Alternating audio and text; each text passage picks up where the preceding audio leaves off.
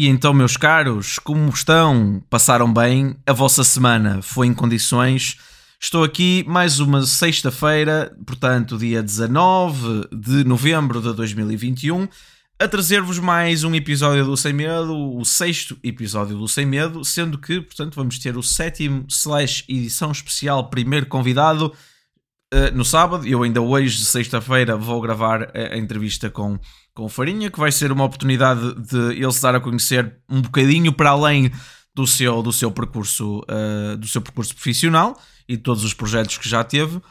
E uh, já agora também vai ser uma conversa entre, entre dois amigos, num tom bastante informal. Não, não procuro manter formalidades com uma pessoa que, que já conheço há quase 10 anos, não é verdade? Talvez há mais de 10 anos até. Uh, e portanto espero que espero que, que, que, desfrutem. Eu tenho a certeza que vai ser que vai ser uma entrevista muito interessante. E já agora para quem não conhece o trabalho o trabalho do, um, do Farinha, o Farinha é foi DJ teve, teve foi e ainda é DJ em, em, em eh, part time posso dizer assim e atualmente trabalha como fotógrafo e tem é absolutamente extraordinário na, no que faz. O Instagram dele, uh, eu até posso pôr o arroba dele na, na descrição aqui do, do episódio para vocês depois uh, irem, lá, irem lá dar uma vista de olhos, mas sem dúvida que amanhã uh, vão ter, amanhã sábado vão ter o episódio dele disponível e também vão poder tirar as vossas próprias conclusões acerca do, do meu amigo Farinha. Ora, muito bem, esta semana eu mantive a minha rotina do fitness, o que é extremamente positivo apesar de andar completamente fodido. Uh, estou muito cansado, tanto que este podcast eu creio que vai ser substancialmente mais curto, porque estou com extrema dificuldade em manter a concentração. Venho falar apenas de três temas assim uh, rápidos. Primeiro deles é Covid, não é verdade? Primeiro deles é Covid. Uh, temos 9 mortos e 2.527 novos casos de Covid-19. Hoje, portanto, deu ruim, não é? Cheira-me que vamos voltar ao uso da máscara. O nosso Presidente da República, uh, inclusive, já o disse, que era defensor uh, de, de, voltar a instaurar o uso obrigatório da máscara em via pública e então, portanto, só quer, só que como responsável que é, também prefere uh, esperar pela opinião dos especialistas antes de tomar uma decisão, e eu acho muito bem que assim seja. Aliás, pronto, o governo é que tem de tomar as decisões, mas ele uh, se, pronto, gostaria, recomendou e, e, obviamente está à espera um bocadinho das opiniões dos especialistas para, para ver uh, no que é que isto dá. Eu também defendo a mesma, a, mesma, a mesma ideia. Eu acho que, obviamente, ninguém gosta de usar máscara. Eu, durante muitos meses aqui na Dinamarca, tive, e já agora aqui a situação de, na Dinamarca ainda pior está do, do que em Portugal. Uh, mas, mas pronto, durante muito tempo estive a trabalhar com máscara, incomoda-me solenemente, não gosto, é desconfortável, não respiro direito, passo mal, imaginem 8 horas praticamente com uma máscara, andar de um lado para o outro. Uh, pá, é, é complicado, eu sei que é, é desconfortável, mas no fundo é para nós nos protegermos e protegermos as pessoas que estão à nossa volta. Ou seja, eu acho bastante positivo que talvez se a situação se agravar, uh, voltemos então ao uso da máscara. Contudo, o rácio eh, entre mortes e, e casos é completamente dispar do que nós teríamos na mesma altura no ano passado. Uh, temos muito menos mortes para o número de casos que temos. Isto também se deve ao processo de vacinação, obviamente, e aos cuidados que já que, que, que, que temos atualmente. E, uh, e, pronto, é um reflexo que o plano de vacinação sempre teve algum efeito positivo, ao contrário do que alguns negacionistas com com uh, pá, um cérebro um bocado estranho uh, e que gostam de pôr a, segura a, a segurança dos outros e a sua em, em, em risco, não é? Eu percebo todas as perspectivas negacionistas, mas não concordo minimamente. Também não vou aqui discutir essa porcaria, não tenho grande paciência e, e tempo para isso, mas, mas pronto, apesar de, de, de to do que todos os negacionistas dizem, o plano de vacinação efetivamente sortiu efeito e aqui estão as provas. Ora, muito bem. On the other hand, temos uma, uma notícia de uma tenista uh, chinesa que é Peng Shuai. Estamos a falar de uma tenista que já teve uh, número 1 um do ranking de pares no ténis feminino. E esta, esta, uh, esta atleta desapareceu. Não é verdade? Uh, e desapareceu após ter publicado uma mensagem no Weibo, portanto, que é basicamente o Twitter chinês, uh, de que tinha sido abusada sexualmente e obrigada a manter relações sexuais uh, com o vice-primeiro-ministro chinês. Não é verdade? E logo após isto, obviamente, estas, este tipo de, de, mensagens não respeita a censura implementada pelo governo chinês. Obviamente, a mensagem foi apagada e, consequentemente, ninguém sabe nada desta mulher. Ninguém sabe nada da Peng Shui. Não é?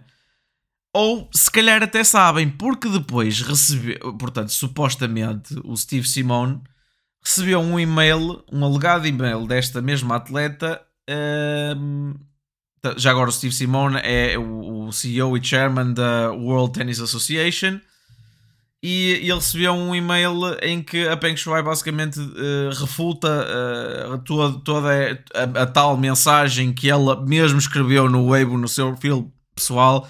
Ela refuta dizendo que nunca sofreu de qualquer abuso sexual e que, e que é apenas alegações e que não, esta informação foi, uh, foi released sem, sem o consentimento dela e que ela não concorda whatsoever com isto. Portanto, temos aqui uma mensagem bastante fixe que vai contra toda a narrativa.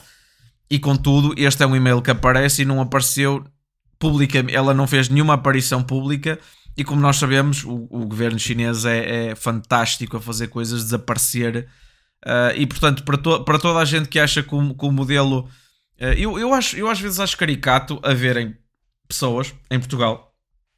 Uh, mais até, é assim, existem outras pessoas que, que, têm a mesma opinião, mas os comunistas, por exemplo, eu, eu acho fantástico porque, porque acabam. Atenção, nada contra os comunistas, eu até. Uh, pronto, me considero uma pessoa um bocadinho ligada à esquerda, mas não mas bem equilibrado também na maneira como, em como vejo a esquerda e, e também a sei criticar. E esta é, é, uma das coisas que eu nunca entendi no Partido Comunista, que é como é que o Partido Comunista, eh, ou seja, algumas pessoas que eu conheço, não, estou dizer, não, não posso generalizar aqui certamente, olham para a China como o, o país modelo. Eu não consigo. Ok, é modelo em termos económicos. Pode ser que sim. Eh, é, uma, é a grande potência mundial em termos económicos, percebo plenamente isso. Agora, a nível de liberdade individual, deixa muito a desejar. A partir do ponto em que temos um partido único que o líder do partido é o mesmo há anos e este mesmo indivíduo consegue trocar uh, todas as regras, uh, todas as, as, as, as, regras constitucionais para o servir a ele próprio e para ele se manter no poder, ou para a mesma corja se manter no poder, não é verdade? E não, e não existir uma oposição.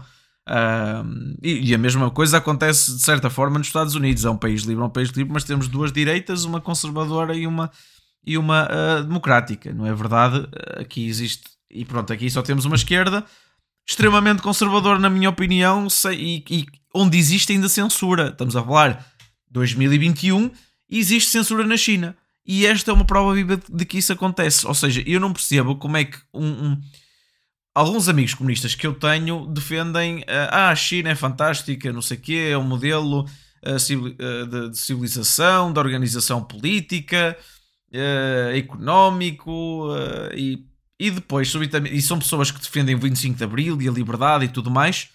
E quando analisamos a, a, a realidade chinesa no que toca a liberdades individuais, existe aqui uma clara, eh, uma clara uh, disparidade entre nesta opinião, percebem? Existe algum aqui um, um, portanto, algo que não, não é consensual e que não bate muito certo. Esta é a minha opinião, não é? Também a partir do ponto, é liberdades individuais, sim senhor, e não sei o quê. E depois não se esqueçam que o Partido Comunista há uns anos atrás propôs serviço militar obrigatório, né? Mas liberdades individuais, 25 de Abril, liberdade! Todos os 25 de Abril, lá está, liberdade, e o cravo, e o caralho, não sei o quê, tudo muito bonito, mas depois serviço militar obrigatório, acho que sim, não é? Pronto, coisas que eu não entendo no Partido Comunista Português, mas seguindo em frente também não é algo com, com epá, que eu quero, não é um assunto que eu quero perder tempo com, não é? Mas pronto, temos então esta situação muito preocupante da, da tenista Peng Shuai. Epá, esperemos que esteja que ela efetivamente esteja bem e que não, não lhe tenham limpo o sarampo ou, ou, ou não, este, não lhe estejam a fazer mal. e, e inclusive personalidades uh, notórias no, no, mundo do ténis vieram publicamente fazer um raise awareness desta situação da, da tenista chinesa. Estamos a falar de Serena, Serena Williams e mesmo o número 1 um do mundo, Djokovic. Um, falaram desta situação e pronto, espero que uh, realmente a situação uh, se consiga resolver e, e se perceba uh, o cerne desta, de toda esta questão. Lá está. On the other hand, temos outra notícia que pode ser até interessante que eu não cobri a semana passada, porque pronto, foi assim mais ou menos na transição da semana, uh, que é a Britney Spears ao final de 13 anos está finalmente free.